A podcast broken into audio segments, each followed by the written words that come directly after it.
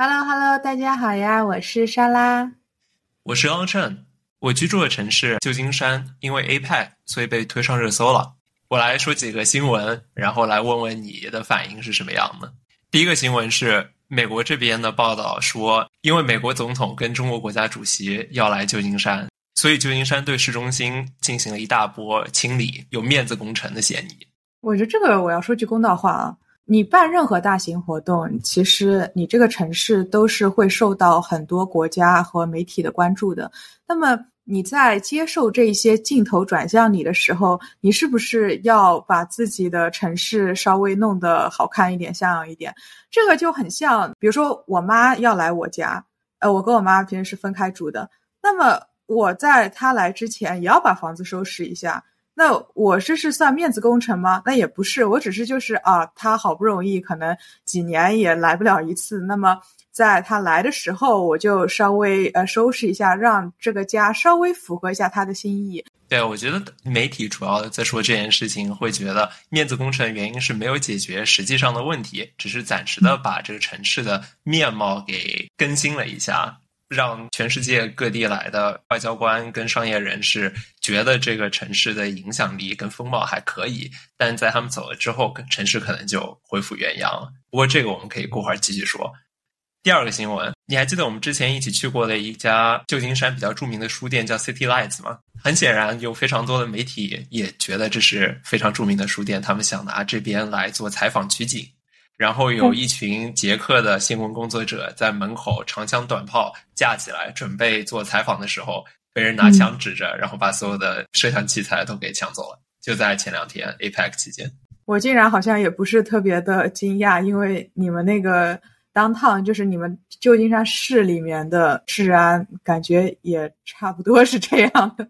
对，这次 APEC 它封了三个地方，一个是会展中心。一个是江边的鱼龙码头附近，就是让大家吃饭啊什么举办活动的地方。最后一个是领导人们下榻的酒店。除此之外的话，感觉也就做了一些小小的面子工程，把街上流浪汉从一块地方迁到另外一块地方，然后给一些地方洗洗、晒晒、刷刷漆，然后就觉得就可以了。但是本质上的治安问题还是存在的。在旧金山的话，就没有人在街上，只有游客会在街上带着单反或者带着大的相机。普通人的话，就建议你，假如要就算录个采访，带个手机就行了，手机能拍照，手机能录像。你要真的带着相机的话，出门就是等着被人抢劫。然后最后国内的报道，我稍微看了一下，主要都是在讥讽旧金山市政府或者是美国政府为了这次活动进行了积极的创文创卫。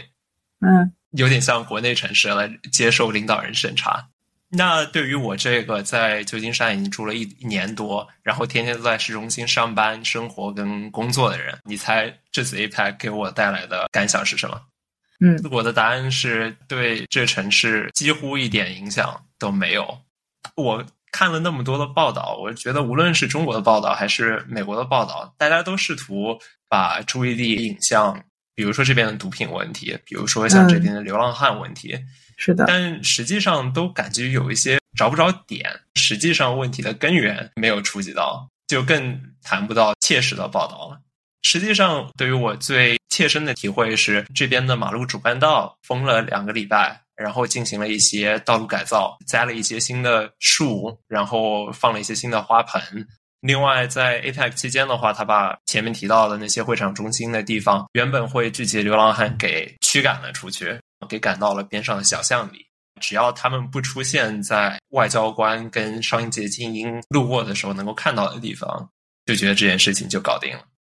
而且，就是为了做这件事情，他不仅让全城的警察都天天上班，而且还雇佣了一千八百名到两千四百名保安。但是在 APEC 之后，一切都会恢复如初，就连当地的经济、当地的小商店、当地的餐馆，本来市政府跟大家说这次会吸引来至少两万人，那大家会在这边生活，大家会在这边消费。但实际上的话，对于这么大一个城市来说，两万人就像往海里面多滴进去两滴水滴，一下子就没影儿了，而且。绝大多数人还因为 APEC 带来的交通上的不方便，很多人都选择不去办公室工作或者在家办公。那那样的话，本身这些商店跟餐馆能够接受到的预订，在 APEC 期间反而下降了，而不是上升了。甚至有不少地方会通过关门的方式，或者暂时闭店的方式来避免亏损。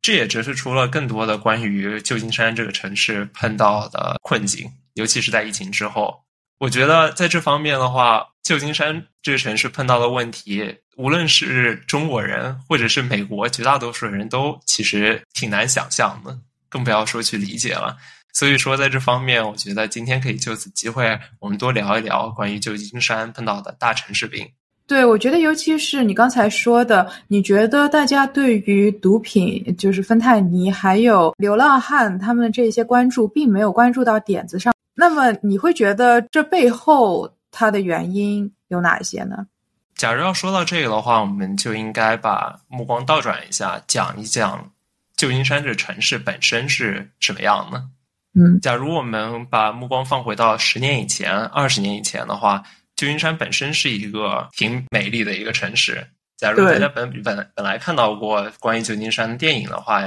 大家会知道，就这边有一个中国城。然后中国城有个有个大牌坊，合着还有非常多的那种 street car，就是那种有非常陡的坡，然后在那陡的坡上有非常多的电车，然后非常多的电影都喜欢在这上面搞追车，然后还会让电车把什么车撞翻，然后搞一些爆炸效果。我十几年以前就是大概小学六年级毕业那个暑假来过旧金山，因为当时我舅舅和舅妈住在这里，我们当时是住在斯坦福旁边。所以其实不是住在城里，但城里我也去过几次。当时我对这个城市的印象还是蛮好的，因为尤其是夏天，那边气候也非常好，海风一吹，其实是一个非常舒适的一个地方。等到后来我再去的时候，哎，就怎么感觉这个城市变了？就觉得这里面怎么有这么多流浪汉？怎么会有这么多毒品问题？我觉得很多人。就算本地人也会跟你抱有一样的想法。直到现在，其实绝大多数人的感官是整个城市都非常脏乱差，但实际上是只有城市的一部分，虽然是挺大一部分，是非常的脏乱差。假如把这个比喻比喻到上海的话，那就是它的市中心 CBD 陆家嘴是遍地流浪汉，然后是全美可能唯一一个遛狗上街的时候狗会踩上人屎的地方。嗯。这个毫不夸张，在在湾区有一款手机 APP，是如果你看到哪里有人类的排泄物的话，你可以做举报，然后你在地图上会发觉，地图定位哪里排泄物多的地方就是哪里流浪汉多的地方。旧金山确实有非常多糟糕的地方，但它稍微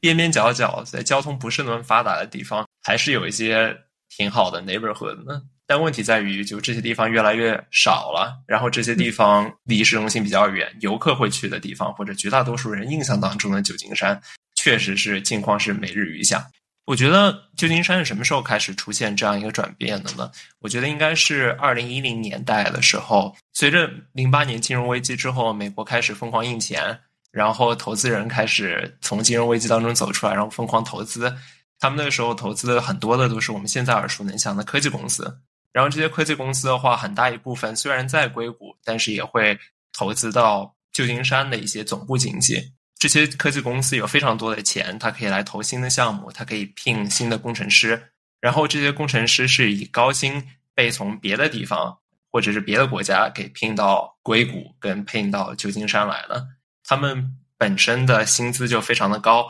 同时就抬起了当地的房价，有点像杭州，也有点像深圳。但是大家很多人刚开始都没有钱直接买房子的时候，会选择在当地租房。所以说，你可以想象，本身当地人可能八百块一间公寓，在一二年、一三年的时候，同样一间公寓现在的租金可能是三千四。但是当地人假如没有参与进科技行业工作的话，他就不可能有这样的钱来继续租这个房子。那这样的话，他只能选择搬出来。或者他上街，因为美国的社会保障体系是非常差的，所以说，假如因为生病或者有别的意外撞车了，各种各样的原因突然开始欠债了，没有办法付起房租了，那假如没有朋友、没有亲戚能够接纳接纳你，或者他们也自己碰到一些困难，那很多人就没有办法，就只能选择上街。但其实这样的话，把事情讲的可能有一些简单化了。在当时的话，更多的并不是大家直接上街，而是这样的一个过程：是当地的房价开始逐渐上升，然后上升的房价跟上升的租金跟更多热钱，导致了旧金山非常多的地方从原本的老一些但是非常亲切的社区跟街区，变得有更多的投资者进来，会想要买下一些地方，然后把它推倒重建成一些新的居住区或者新的商业区。像在纽约的话。这样你也看到过很多了，就有非常多老的公寓或者是老的厂房，它因为产业升级了之后被买下来，然后重修了之后变成 loft 新的高档住宅给租出去。是的，但是这样一进一出的话，它新做出来的商圈，它新住做出来的公寓的租金就不是当地人本身能够负担得起的。这样的话就导致了逐渐的市生化，本身的当地的居民。被 replaced，他被 displaced，他们被驱赶出去，就只只能住到更差的地方，然后新来的人就抢占了他们本身住的地方。那我有一个好奇的点，就是你们那边没有一个房租保护系统的吗？就比如说有一些特定的房子。它的房子是不太能涨租金的，就是它只能涨一点点，或者甚至就不能涨，就是为了保障说住在这里的居民他还是租得起这个房子，有点廉租房的感觉，但也不完全是。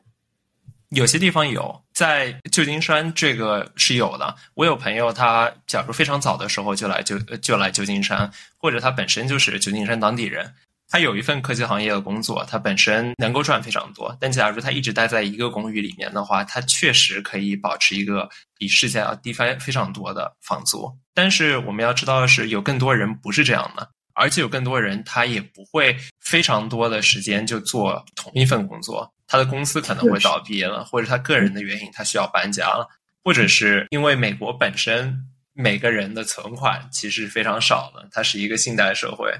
所以说，绝大多数人如果碰到生病，如果碰到一些意外的话，是很少有钱周转的。那这样的话，他如果一下子付不起原本那个比市价非常低的房租的话，那他就没有社会保护。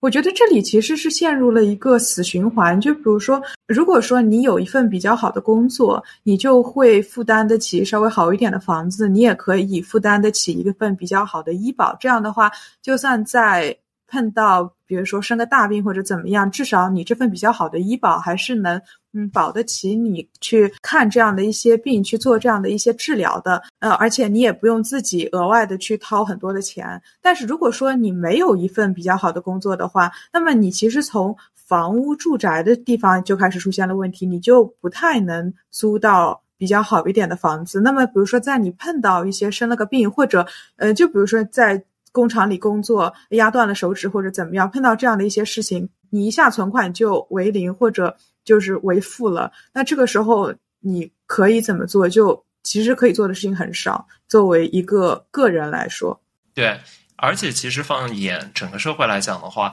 像这样非常体面的工作，在整个社会层面上来说是为数不多的。它只是在同一个地方聚集了非常多的这样的人，所以导致当地的物价会飙升。但另外，我们也要知道，这样一大群人住在这里，他会需要非常多的服务，而提供这些服务的人，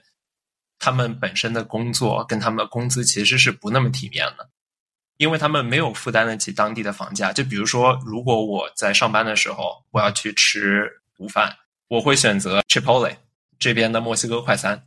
这边墨西哥快餐，他们在这边工作的人，他没有办法住在城里。因为他本身的时薪可能就只有十块钱、十几块钱，相比一些乡村可能是已经很多了。但是对于他本身的房租之类来讲的话，这是非常低的。他没有办法在市镇，对，那他只能住在非常远的地方，然后每天通过公共交通来进城来工作。那有些人就要说了，那肯定是因为这些人他不努力啊。他要是努力一下，要是 upskill 的话，或者说他自己自学一个这个，自学一下那个。那他不是一下子就能够找到很好的工作了吗？但是这也是一个非常悖论的事情，因为你好像说的就是想要有个人单纯靠拉自己的鞋带就可以把自己给拉上天一样。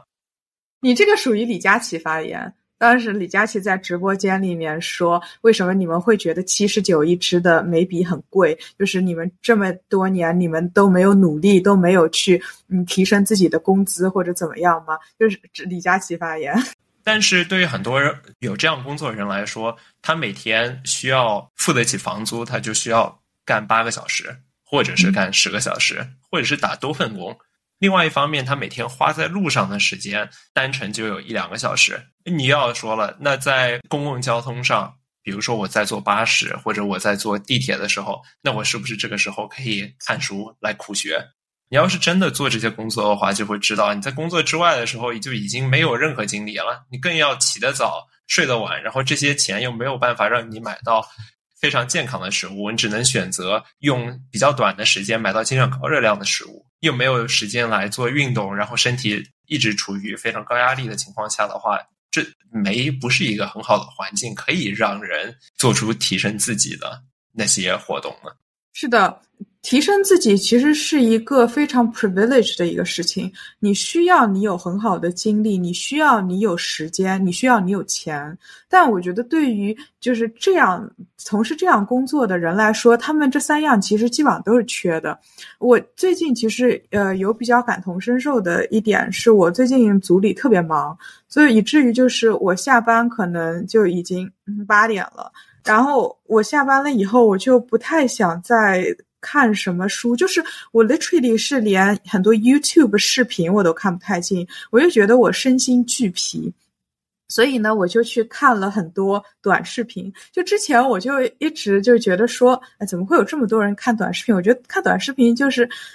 根本没有什么营养，我根本学不到什么东西，为什么要看？但是我现在觉得，如果说我。人处在一个很累的状态，但我又想有些 pastime，我又想看一点东西来杀杀时间，然后或者说就是简单的让我的家里稍微有一点声音，那可能真的就是看短视频，又不用动脑子，然后我又哎好像呃看个什么东西在屏幕上动，就是我自己就是视觉上也得到了一些满足。所以我觉得说这种话的人，就是你自己可不可以做到？你首先先问一下自己，如果你不可以的话，你就不要这样无端指责别人。或者有些人这样自己可以做到，但是他在想别人的时候，可能觉得他们跟自己的状况是一样的，但对方跟自己的状况是不一样的呀。对，比如说李佳琦，假如是这么说的话，他是一个财富自由的情况，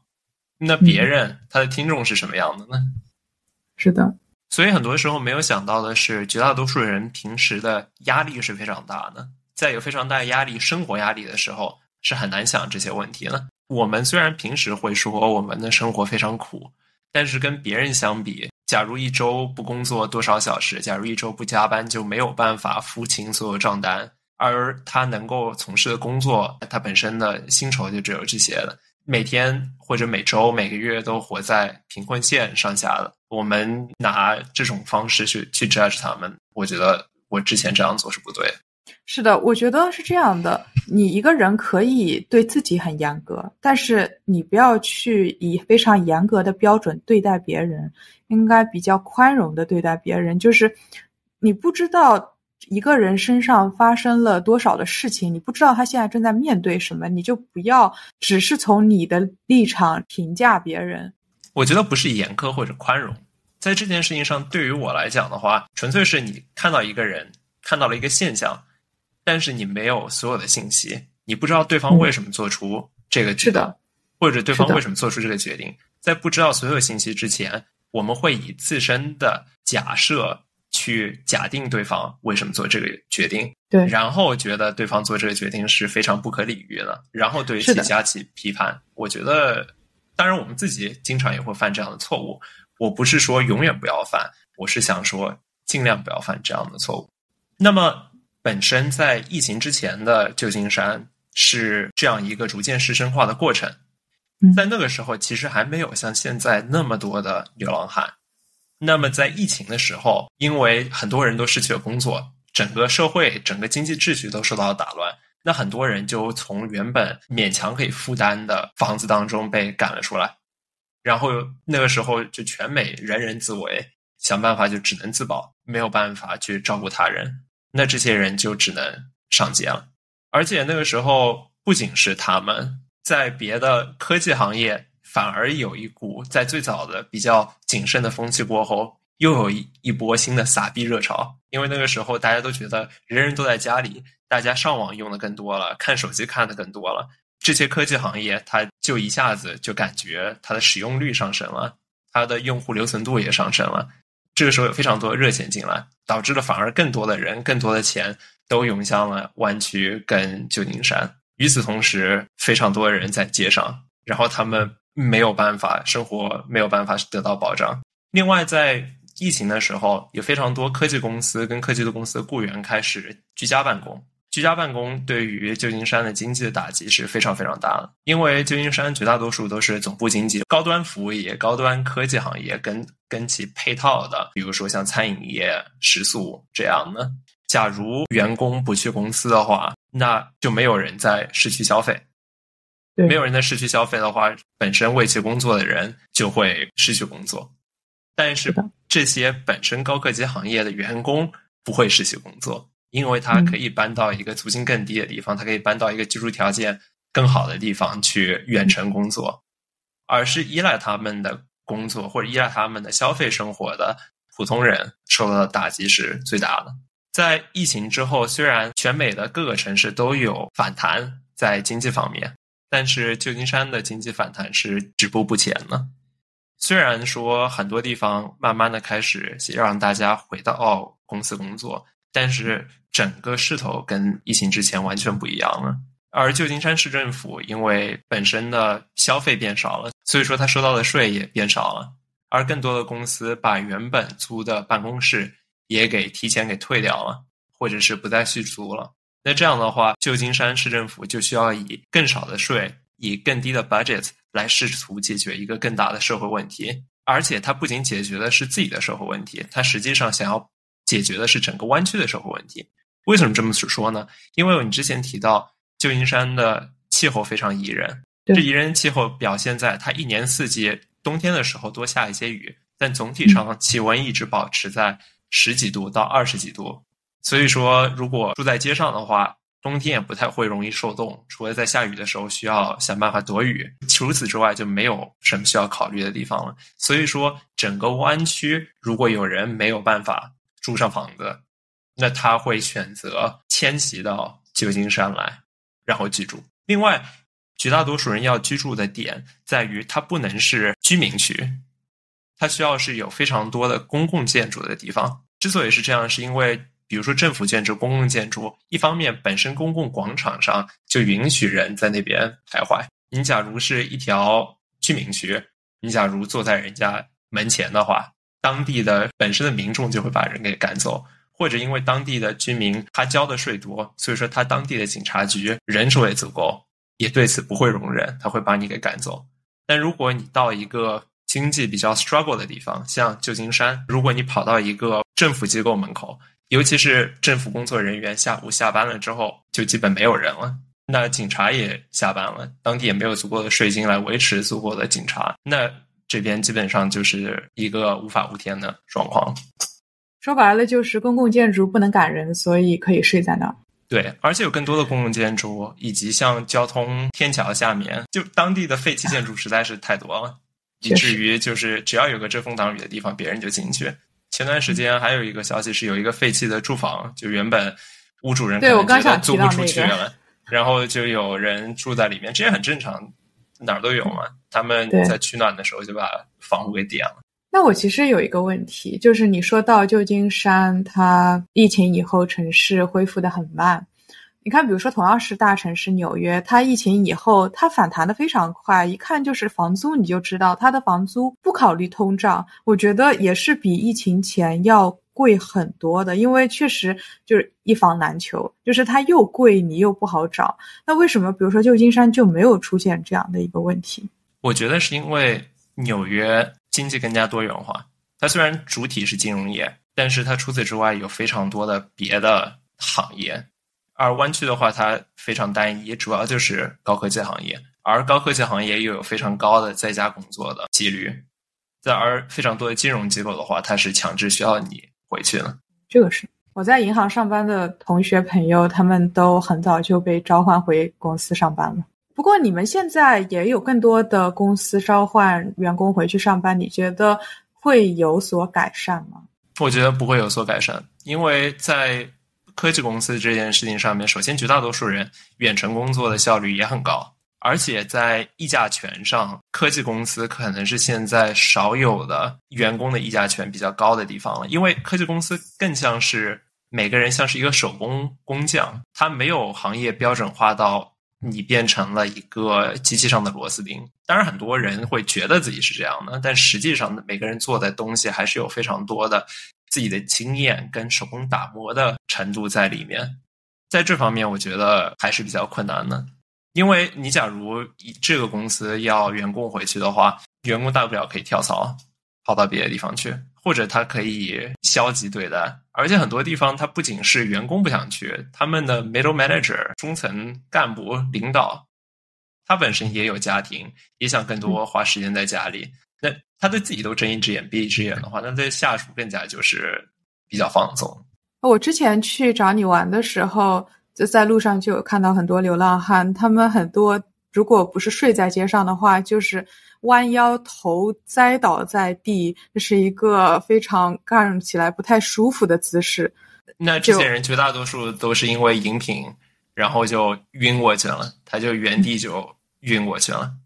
这里说的饮品是就是毒品，就是说的芬太尼，不是说我们喝的饮料。而且，其实你要是观察一下街友们的生存状况的话，你可能会好奇他们是怎么样过日子，他们的钱是从哪里来的，然后他们的钱又到哪里去了。大家主要的赚钱方式是通过偷，然后偷的话也分好几种，一种的话就是通过跑到商店里面去小偷小摸，拿出来之后在街上卖给二道贩子，然后让二道贩子去零售。比如说，他偷一个十块钱的洗衣粉，五块钱转手卖给了零售商，然后零售商在街上摆摊卖八块钱，八块钱比商店里面的十块钱要便宜，所以有人就会从他这边买，而不是去商店买。那这样的话，街友就零元购，然后赚了五块钱。当然，这是一个非常粗略的经济，具体他们怎么操作，其实我不知道。但绝大多数人获得钱的方式是这样的。除此之外，有一些社会救济。如果你运气好或者愿意排队的话，你会拿到一一些食物。然后你愿意排队的话，有些地方你可能需要排几个小时的队，但是你可以晚上有张床睡。但是你有你这有张床睡要排队的话，就代表你这几个小时没有办法去进行别的进货跟别的赚钱的操作。这又是一个之前说到的时间和精力分配的问题。就算在流浪汉身上，那也是一个需要取舍的一个事情。对，而且。假如大家有一部分钱在手上，假如他没有把所有的钱都花在吃东西上的话，还有一个问题就是非常长的时间怎么打消？然后对于生活的绝望感怎么打消？你的话，你可以通过刷手机、刷短视频的方式。假如大家没有手机，然后我手上还有十块钱，但是我需要打发一晚上、两晚上，很多人就会自愿的或者不自愿的接触到毒品。因为对于他们来说，这是一个非常快的消费时间的方式，而且对生活的绝望，或者就觉得事情也不会变得更好了，反而是在虚拟世界，对他们来说是精神的虚拟世界。对于玩手机来讲，也是一个虚拟世界里、网络世界里面的这样一种发泄当中来解决自己这方面的需求。这也导致了我感觉在旧金山住了一年多。我看到的人的光屁股，我一一周能够看到比我之前二十多年看到的都要多，因为大家就在任何情况下会突然就吸毒过量，然后就当场倒地，然后经常有人在那边一动不动，有些人会叫救护车，还有一些人的话就就放他那边躺着。假如他几个小时或者一天都一动不动的话，那可能人就去世了。现在冬天马上又要来了，如果今年是一个多雨的冬天的话，他们的日子也还挺难过的。去年还挺多雨的，我记得，去年气候就不太好。对，在旧金山的话，每年会有几百人因为吸毒过量去世，然后除此之外的话，还有因为受冻啊、失温啊，晚上就去世的也有非常多。但相比来说，这一点上比美国绝大多数别的城市要好，因为别的城市冬天一般都比这边要冷。那现在在 APEC 的时候，这样的一些人，他们获得了一些集中的管理。那么你觉得，比如说走在路上，你有见到更少的流浪汉吗？以及就是这些流浪汉，比如说他们是在 APEC 完了以后，又会从被集中管理的地方就直接放出来，然后再也不管了？其实没有被集中管理。就这边另外一个非常大的现象是。大家因为说是流浪汉，但很多人会想办法给自己有一个居住的地方。他们会偷帐篷，或者是买帐篷，或者是去拾荒拾帐篷，或者是拾一些建筑材料给自己搭一个小地方。加州政府或者说是这边市政府的话，会说，如果政府没有提供避难所，那就不能够把这些人从他们住的地方给赶出来。这就导致了非常多的人会直接在一个小巷里面搭自己的住宅，然后警察没有权利，或者说是不想去管他们。就比如说我的公寓其实是有两个入口的，但是现在就只有前门一个入口是工作的，后门的入口的话，就因为有十几个、二十几个街友在那边搭了自己的住宅，所以说堵住了路，导致整一条小巷就没有办法进出。他们不仅如此，他们甚至还周围有一个停车场，但是这停车场已经弃用很久了。他们会冒充停车场的工作人员，向给这边停车的人收费，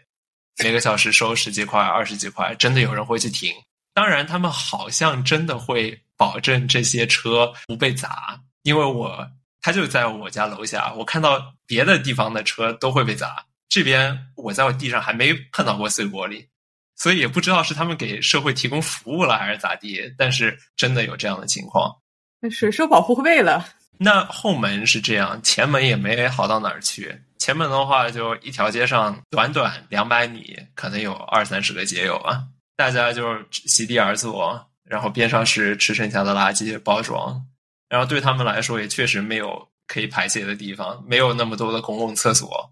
无论是。真的没有，没有经费，还是故意的没有。呃，因为假如要维持那么多公共厕所的话，也非常也需要非常多的人力物力，然后市政府不愿意去做。总之，就导致了每天都会有非常多的排泄物。然后市政府唯一愿意花钱的地方，是每天早上会请人，或者是或者是每两天、每三天会请人拿高压水枪跟一些消毒剂把街上稍微喷一喷，或者是当地的商家。会各扫门前雪，但这也进一步的阻止了大家上街跟购物的情况。你们那个公共厕所，我真的特别想吐槽。我觉得在纽约确实也没什么公共厕所。那我基本上也就是在比如说商场里面解决，或者我比如说在 Whole Foods，在哪超市我买一个什么东西，然后我去上个卫生间。我去星巴克我买个咖啡，我上个卫生间。但你们那一边是，我就算花钱也解决不了的这个问题。他就 literally，比如说我去 Whole Foods，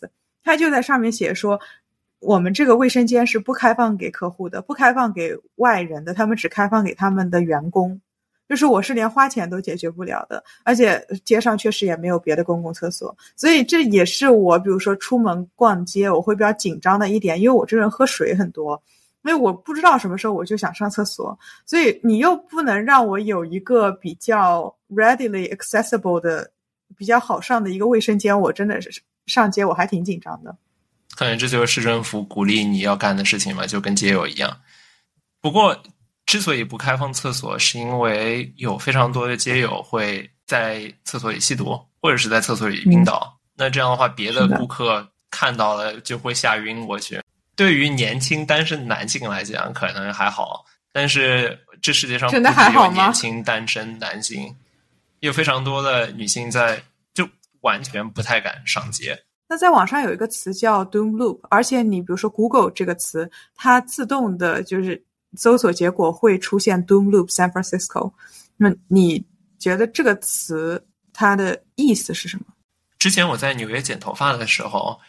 我作为一个艺人，会在剪头发的时候跟理发师聊天。这理发师同时也是理发店的店主，他就问我是哪里人，或者从哪儿来的，怎么怎么样。我就跟他说我是从旧金山来的，他一提到旧金山就来劲儿，他问我你们旧金山什么情况呀？怎么那么乱呀？在那边剪头发是什么感觉？我就跟他说，在纽约的话，剪头发已经挺贵的了，对于我来说要二十五块，但在旧金山的话，要五十块、六十块、七十块，还是有人去剪。他非常惊讶。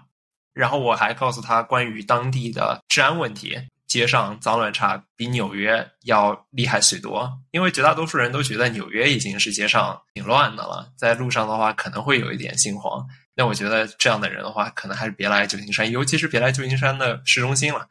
因为他肯定来了之后就被就被吓跑了。那我当时就在想，为什么旧金山的服务费会那么贵？一方面是因为它的客源。在旧金山的话，比在纽约的少。纽约的话，它更多的服务的是当地的社区，有各个各种形形色色的人，可能建筑工人会来这边剪头发，也可能白领会来这边剪头发。但是它是同一个价，它不像航司，它希望给所有的人都卖出最高价。但在旧金山的话，它要是想在市中心开店维持下去，它的客流少的情况下，它就更多的只能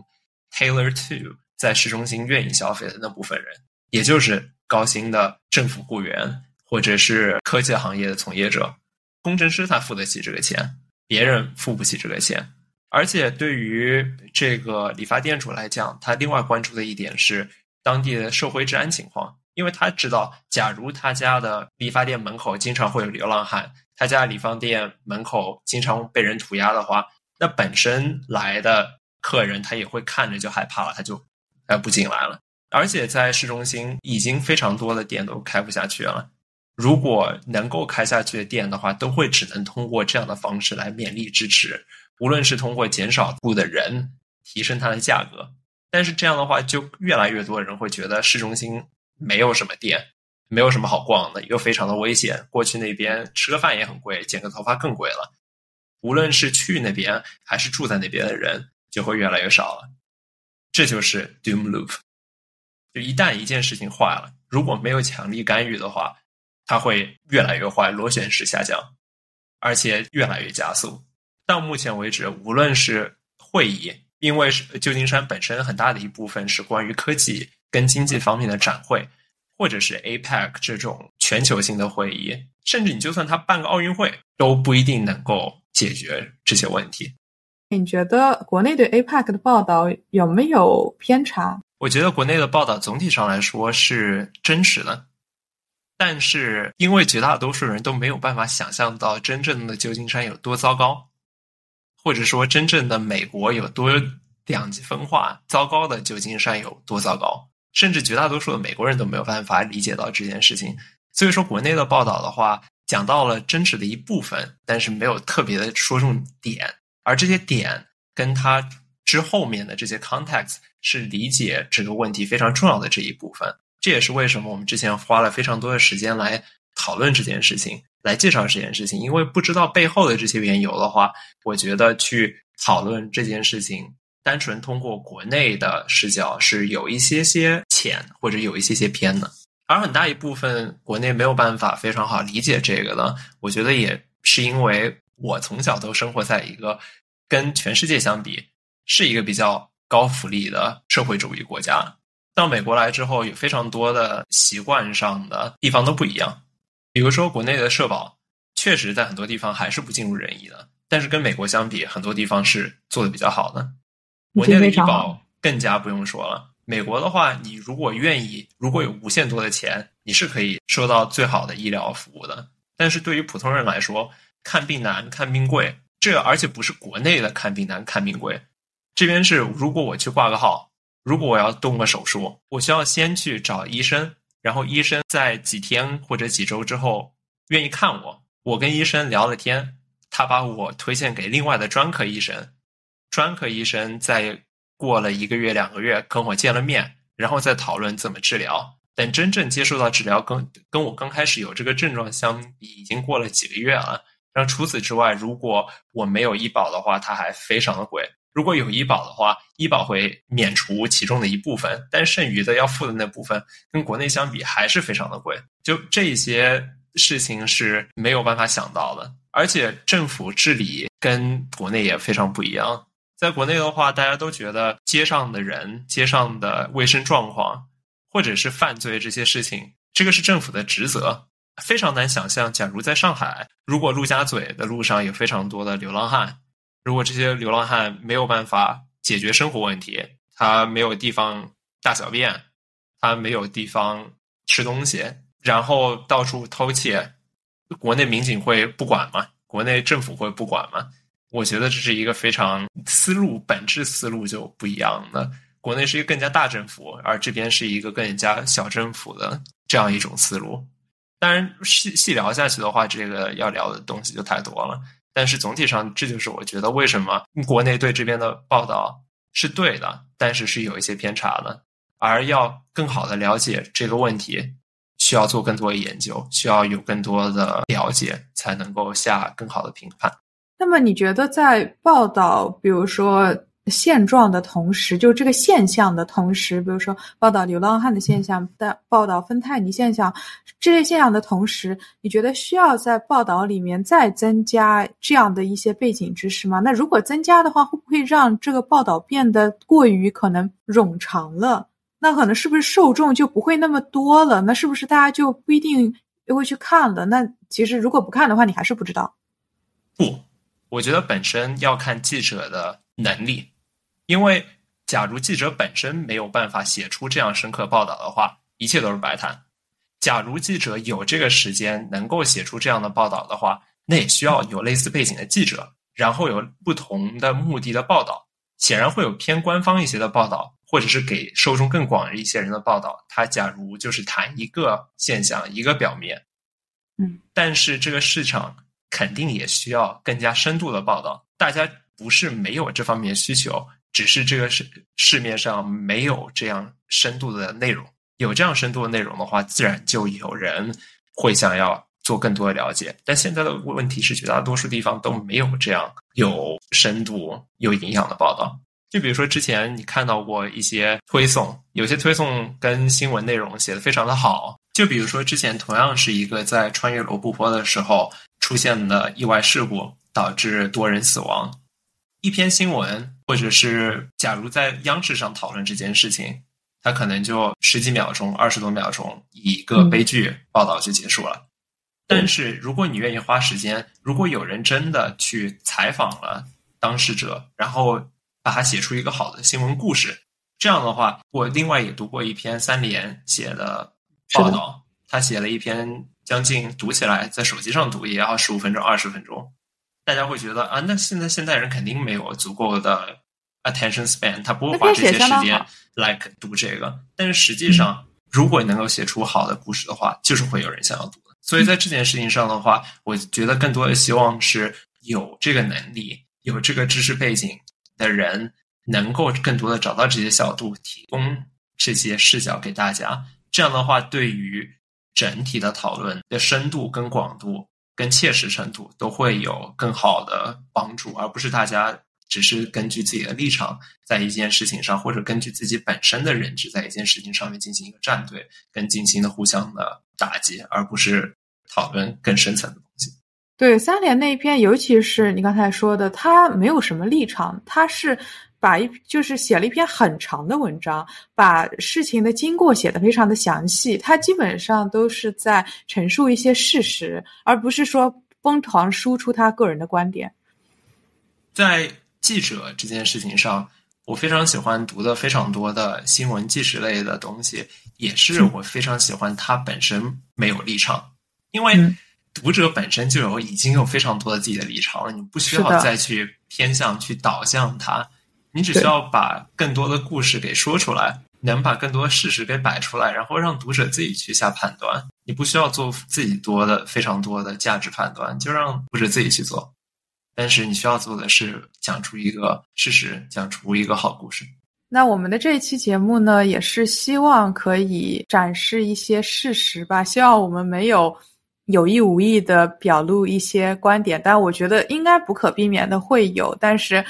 哦，对，我们希望我们展现的更多的是事实。那这一期我们就聊到这里了，拜拜。希望听众朋友们也可以去粗取精，知道我们实际上想表达的事情是什么。拜拜。